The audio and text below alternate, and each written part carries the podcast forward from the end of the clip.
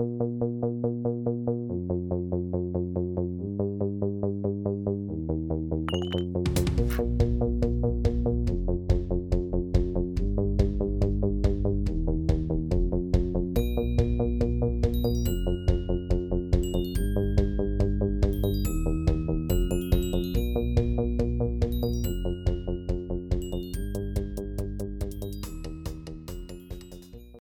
Warum kämpfen große Teile der Studierendenschaft seit Jahren für eine Umbenennung der Uni? Was hat eine Studiekneipe in der Frauenstraße mit dem Münsteraner Tatorteffekt zu tun? Und wie kam es dazu, dass im erzkatholischen Münster der erste Christopher Street Day Deutschland stattfand? Herzlich willkommen zur allerersten Folge des Podcasts Kritische Stadtführung Münster. Schön, dass ihr zu uns gefunden habt. In dieser allerersten Folge wollen wir euch erläutern, wie unsere Stadtführung konzipiert ist und wie die darauf aufbauenden Podcasts aussehen werden. Außerdem stellen wir euch schon einen ersten geschichtsträchtigen Ort Münsters vor. In diesem Podcast verbinden wir einerseits Orte im Stadtgebiet mit einer Kritik an vergangenen und meist weiterhin aktuellen Ungerechtigkeiten, Ausgrenzungen und Diskriminierungen. Andererseits rücken wir erkämpfte emanzipatorische Erfolge münsterischer AkteurInnen und ausdauerndes Eintreten für Aufklärung und Geschichtsbewusstsein in den Fokus. Dabei versuchen wir, historische Geschichten und Biografien sowie aktuellen Ereignissen und Kämpfen, die sonst wenig Beachtung erfahren, Raum und Aufmerksamkeit zu geben. Uns unserer eigenen Perspektive und daraus folgender Subjektivität bewusst, ist es uns ein Anliegen, eine konstruktive Wissensbasis für individuelle Urteile und Interpretationen zu bieten. An vielen Stellen erscheint uns jedoch auch eine rein beschreibende Perspektive weder möglich noch erstrebenswert. Die zwei Stimmen, die ihr hört, sind von Theresa und Matthias. Wir besetzen gerade die Projektstelle Kritische Stadtführung vom AStA der Uni Münster vom Referat für Kultur, Diversity, Feminismus und politische Bildung. Im Herbst hatten wir die Möglichkeit, viermal unsere Stadtführung live und in Farbe durchzuführen. Mittlerweile hat uns Corona einen Strich durch die Rechnung gemacht. Deshalb müsst ihr euch momentan damit begnügen, unseren lieblichen Stimmen zu lauschen. Drei Vorteile hat das Podcast-Format aber auch. Ihr müsst euch nicht erst anmelden, um euch bei uns zu informieren. Zweitens haben wir dadurch die Möglichkeit, dass wir mehr Stationen vorstellen können, als das in einer Tour, bei der wir irgendwann auch mal wehe Füße haben, möglich wäre.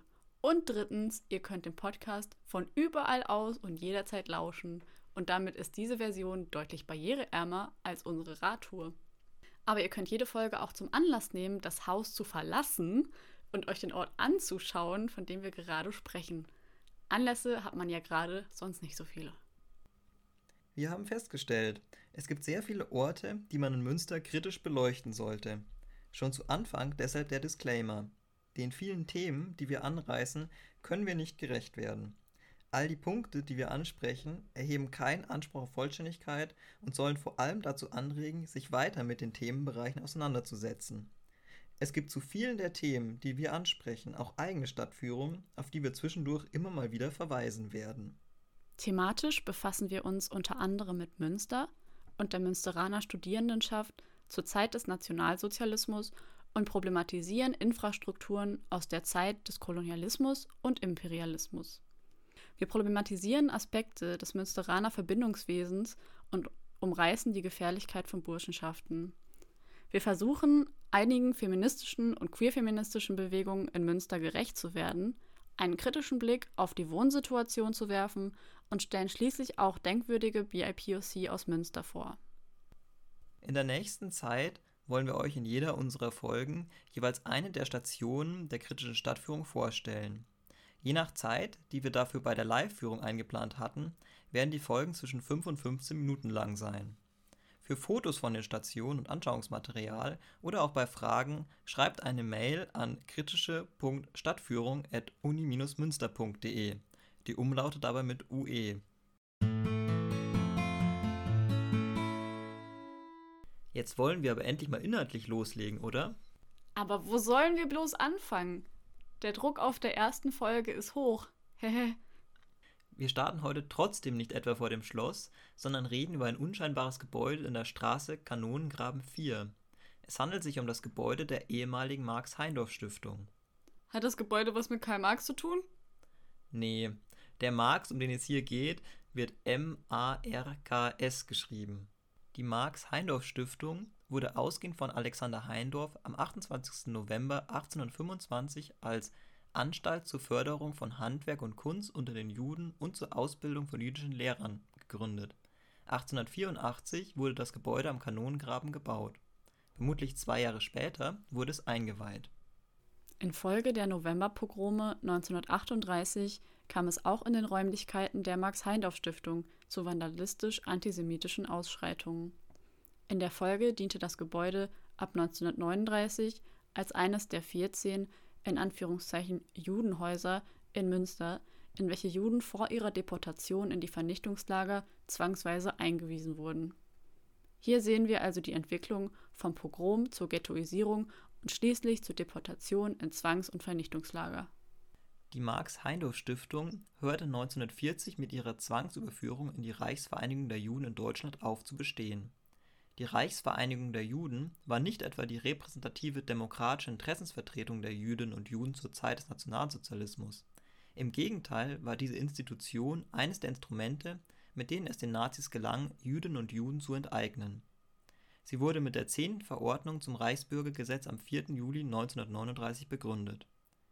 Alle Personen, die nach den Nürnberger Gesetzen als Juden galten, wurden in der Reichsvereinigung zwangsweise eingegliedert und mussten Pflichtbeiträge entrichten. Ausgenommen von der Pflichtmitgliedschaft waren anfangs noch Juden aus Mischehen, diese mussten jedoch später ebenfalls beitreten. Wie bereits erwähnt, stellte die Ghettoisierung der Jüdinnen und Juden eine gezielte Vorbereitung der Judendeportationen dar. Am 13. Dezember 1941 kam es zur ersten Deportation von 105 münsterischen Jüdinnen und Juden nach Riga. Danach erfolgte mit Ausnahme der Marx-Heindorff-Stiftung eine Räumung der übrigen Judenhäuser. Weitere Deportationen folgten am 27. Januar 1942 nach Riga und am 31. März des gleichen Jahres nach Warschau. Am 31. Juli 1942 verließ der letzte Judentransport die Stadt Münster in Richtung Theresienstadt. Danach nutzte 1942-43 eine Dienststelle des Reichssicherheitshauptamtes das Gebäude der Marx-Heindorff-Stiftung. Insgesamt wurden 299 Jüdinnen und Juden aus Münster deportiert, nur 24 überlebten. Von den in Anführungsstrichen Judenhäusern aus wurden die Jüdinnen und Juden zunächst zum Gertrudenhof gebracht und dort in den Tagen vor den jeweiligen Deportationen eingepfercht. Der Gertrudenhof war ein Gasthaus am Stadtrand von Münster. Er befand sich dort, wo sich heute die Warendorfer Straße mit dem Kaiser-Wilhelm-Ring kreuzt. Eine Gedenktafel erinnert nun an die damaligen Ereignisse. Auffällig ist, dass dem Gertrudenhof gegenüber so wie heute auch schon damals eine Schule stand. Nur so viel zu dem Argument, dass man ja nichts mitbekommen hätte von dem nationalsozialistischen Terror. Das Haus der ehemaligen Marx-Heindorff-Stiftung hat den Zweiten Weltkrieg und den antisemitischen Terror überstanden. Eine Informationstafel an der Eingangstür erinnert an die Stiftung. Von 1949 bis zum Neubau der Münsteraner Synagoge 1960 befand sich im Gebäude das jüdische Gemeindezentrum. Im Jüdischen Museum Westfalen findet die Marx-Heindorff-Stiftung im Zusammenhang mit dem Lebenswerk Alexander Heindorffs Erwähnung. Dies war nur ein kleiner Überblick über die Geschehnisse der Shoah in Münster. Wenn ihr mehr wissen wollt, empfehlen wir euch einen Besuch in der Villa Ten Hompel, die in wechselnden Ausstellungen Münsters NS-Vergangenheit aufbereitet.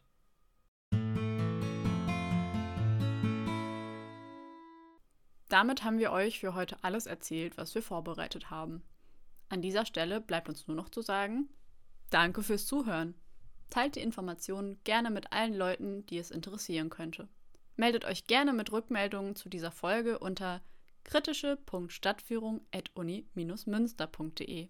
Wir hören uns in der nächsten Folge und widmen uns dann an einem anderen Ort in Münster einem anderen Thema. Macht es gut. Bis bald.